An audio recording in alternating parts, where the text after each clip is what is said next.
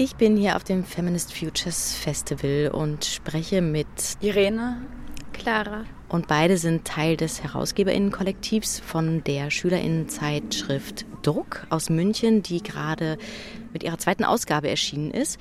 Wie ist es dazu gekommen, zur Gründung von Druck?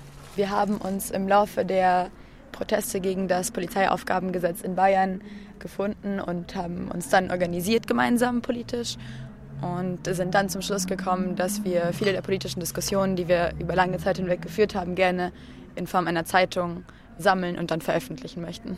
Und warum eine Schülerinnenzeitung? Also bezieht ihr euch auch auf den Ort Schule, an dem ihr euch befindet? Ähm, ja, auf jeden Fall. Also wir wollen auch so eine Art Sprachrohr der Jugend sein.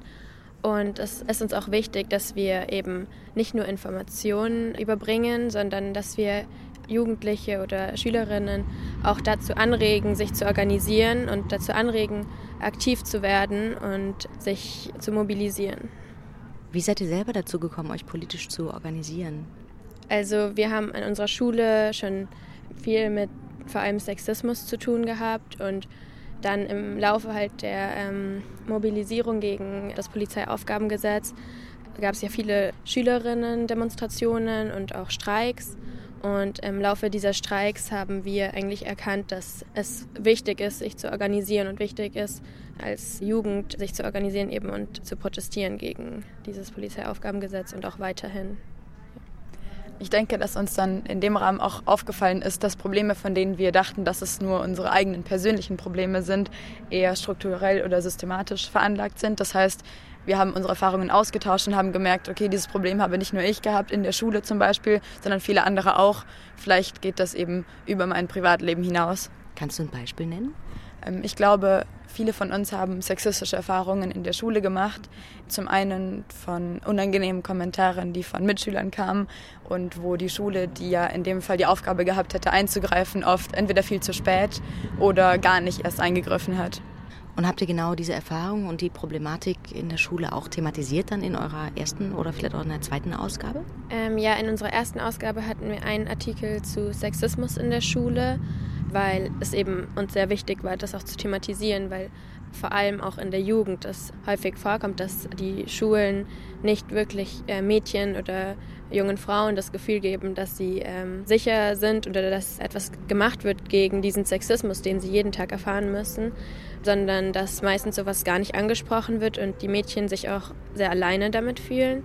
Und es war uns sehr wichtig, das in der Jugend anzusprechen, dass wir was dagegen machen wollen, dass wir nicht wollen, dass Mädchen mit diesen Erfahrungen alleine sein müssen und dass sie diese strukturelle Unterdrückung einfach erfahren müssen, ohne dass was dagegen gemacht wird. Wie sieht eure Arbeit innerhalb der Redaktion aus? Wenn man sich die Zeitschrift anguckt, dann sieht man, dass zum Beispiel keine Namen unter den Artikeln stehen. Also ich glaube, was ganz wichtig ist zu verstehen für den Prozess, wie unsere Artikel entstehen, es sind alles Artikel, die nicht äh, künstlich aus dem Nichts entstehen, sondern das sind Artikel, die Diskussionen, die wir in verschiedenen politischen Organisationen über lange Zeit hinweg führen, zusammenfassen oder auf den Punkt bringen. Und äh, zu der Entscheidung, das ohne Namen zu veröffentlichen, wir haben uns dafür entschieden, die Artikel anonym zu veröffentlichen, um es leichter zu machen für unsere LeserInnen, sich mit den verschiedenen Artikeln zu, selber zu identifizieren und damit weniger das Gefühl entsteht, dass die Redaktion eine geschlossene Gruppe sei oder nur ein gewisser Freundeskreis, äh, einen gewissen Freundeskreis mit einschließe, sondern wirklich jedem das Gefühl zu geben, einen Artikel für das Rückmagazin schreiben zu können. Ihr habt, das habt ihr eben im Workshop erzählt, auch Erfahrung gemacht mit Fridays for Future in München und habt da ziemlich Kritik dran geäußert. Könnt ihr noch mal erzählen, wie die aussieht? Ja, unsere Kritik ist eigentlich, dass die Pläne, die sozusagen die Organisation dieser ähm, Demonstrationen übernimmt, ziemlich undemokratisch sind, da das meistens 20 Leute circa sind, die sich einmal in der Woche mehrere Stunden treffen und Entscheidungen im Namen der ganzen Bewegung treffen, die nicht unbedingt im Interesse aller sind. Und auch nicht jeder hat diese Zeit, sich einmal in der Woche für dieses stundenlange Plenum zu treffen. Und unserer Meinung nach ist dieses Plenum keine Vertretung, keine legitime Vertretung der Bewegung, vor allem weil sie hauptsächlich durch Gymnasiasten oder Menschen, die gar nicht mehr in der Schule sind, eher angeführt werden und ja. Und habt ihr auch thematische Kritik an Fridays for Future?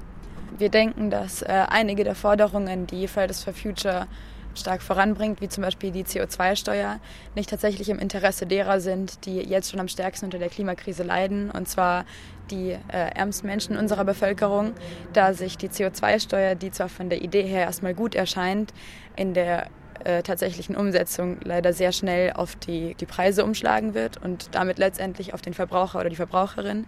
Und dabei gerät eben oft in Vergessenheit, dass so ein umweltbewusster oder klimaneutraler Lebensstil nur ganz bestimmten Menschen möglich gemacht wird.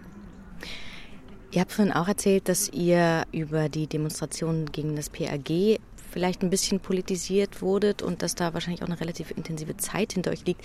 Was würdet ihr sagen, war so das beeindruckendste oder prägendste oder wichtigste Erlebnis für euch und was zieht ihr für Konsequenzen daraus? Also ich denke, dass das prägendste Erlebnis eigentlich war, als der große Streik in München stattgefunden hat der Schülerinnen gegen das äh, Polizeiaufgabengesetz, wo 1500 Schülerinnen auf der Straße waren und die Schule bestreikt haben. Und man gesehen hat, wie viel Aufmerksamkeit das erregt hat und wie wichtig es ist, dass die Jugend oder generell, dass man sich äh, organisiert und eben wenn, äh, dass, dass man versucht zusammen für seine Interessen zu kämpfen mhm. und dass es wichtig ist, dass man das nicht durch Wahlen nur erreichen kann, sondern dass es wichtig ist, dass man zusammen auf die Straße geht und zusammen seine Forderungen stellt. Ich glaube, eine Sache, über die wir uns als Druck allgemein sehr freuen, ist, wenn wir uns in Deutschland besser vernetzen können. Das heißt, wir sind auch auf Instagram unter Druckmagazin zu finden und wir freuen uns über jede Person, die uns anschreibt und Interesse hat, bei dem Projekt mitzumachen, in München, aber natürlich auch außerhalb. Ich danke euch. Dankeschön. Vielen Dank.